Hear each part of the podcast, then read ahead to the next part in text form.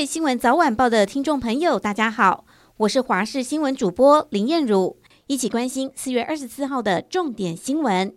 今天各地大致上会是多云到晴的好天气，要特别留意的是，中午过后要留意在中部以北、东北部地区及南部山区的午后雷阵雨，可能会伴随局部较大雨势。东部及东南部不定时也会有局部性的阵雨或雷雨，所以建议前往山区的民众还是要带伞，以备不时之需。到了晚上和明天清晨，下雨的范围减少，只剩下东部和东南部沿海地区有局部短暂阵雨。温度方面，西半部高温可以来到三十一到三十三度左右，东半部大约是二十九到三十度，感受上蛮闷热，越来越有夏天的感觉。再次提醒各位观众朋友，连续好几天会温暖如夏天，各地高温都会飙到三十度以上。提醒各位观众朋友要做好防晒和补水。另外要留意的是，中午过后山区受到对流发展的影响，有短暂阵雨或雷阵雨的机会。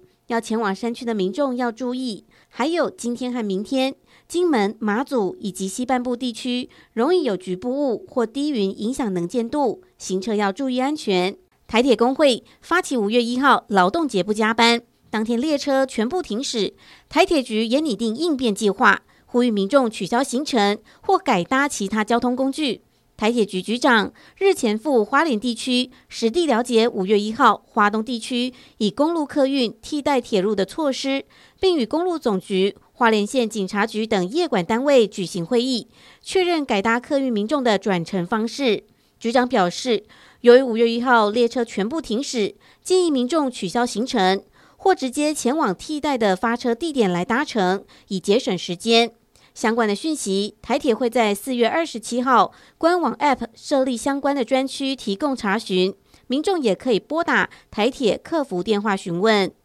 本土确诊昨天新增四千一百二十六例，中央急召六个高风险县市首长视讯会议，初步共识将密切接触者居家隔离从现行十天缩短为七天，隔离强度则是等待明天四月二十五号继续来讨论。专家认为，资深媒体人周玉蔻确诊后多次快筛阴性，可看出台湾目前最大的问题在无效框列太多。因此，对于密切接触者，其实若搭配筛检，居隔缩短至四天即可。中央流行疫情指挥中心指挥官陈时中昨天和六个县市首长开会，初步共识未来采重点疫调。以确诊者发病日或检阳日前两天起的密切接触者进行框列。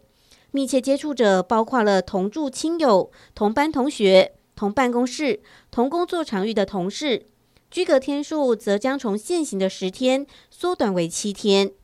台湾赛车教父廖老大在本月六号零四加速实测中打龟号跑出八点七二秒，打破中国网红杰尼龟八点九三秒的成绩。